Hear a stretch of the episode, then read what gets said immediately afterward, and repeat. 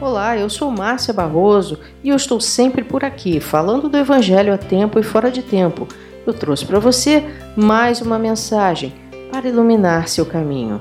Deus abençoe a você e fique por aqui, a mensagem vem já.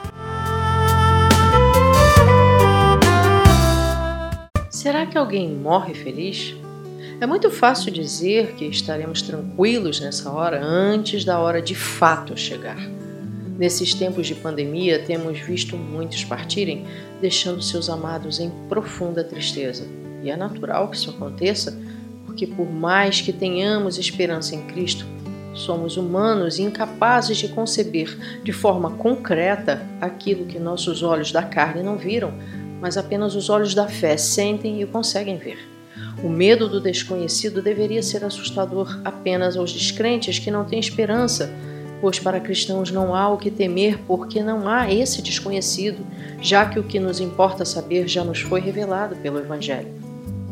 Sabemos que quem tá, estará à nossa espera é aquele que morreu por nós. Sabemos que não iremos na hora errada, porque Deus não faz nada errado tudo o que ele faz é absolutamente perfeito e no tempo devido, pois para todas as coisas há um tempo determinado.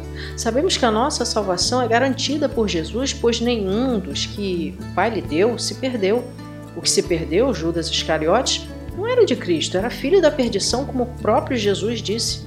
Assim como ele, os que se perdem definitivamente estão no nosso meio, mas não são dos nossos.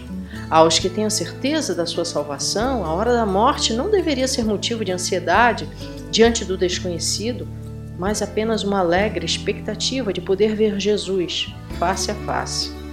A morte dos seus santos é preciosa aos olhos de Deus.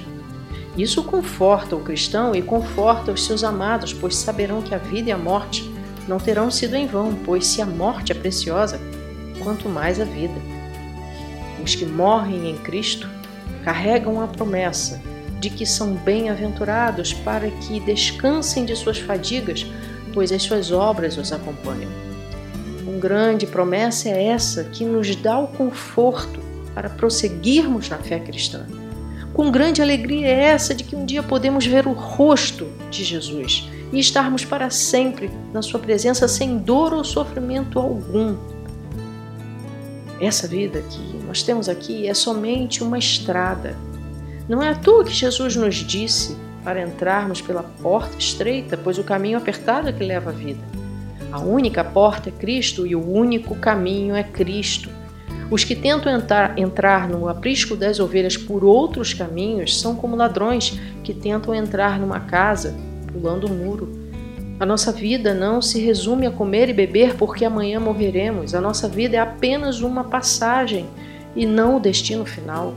Não somos uma folha que voa para onde o vento quiser levar. Somos feitura de Deus, semelhantes a Ele que nos criou para o louvor da Sua glória.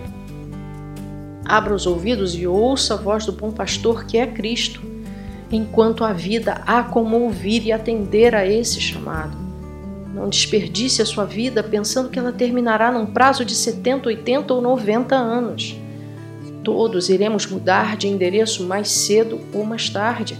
Para chegar no novo endereço, não se pode tentar atalhos, não se pode tentar bifurcações, não se pode tentar pular um muro. Só se pode chegar através de Cristo. Pense nisso. Esse momento é o único momento que nós temos a certeza de que ainda há como pensar pois a distância entre aqui e o próximo endereço é apenas uma tênue linha. Que Deus lhe abençoe.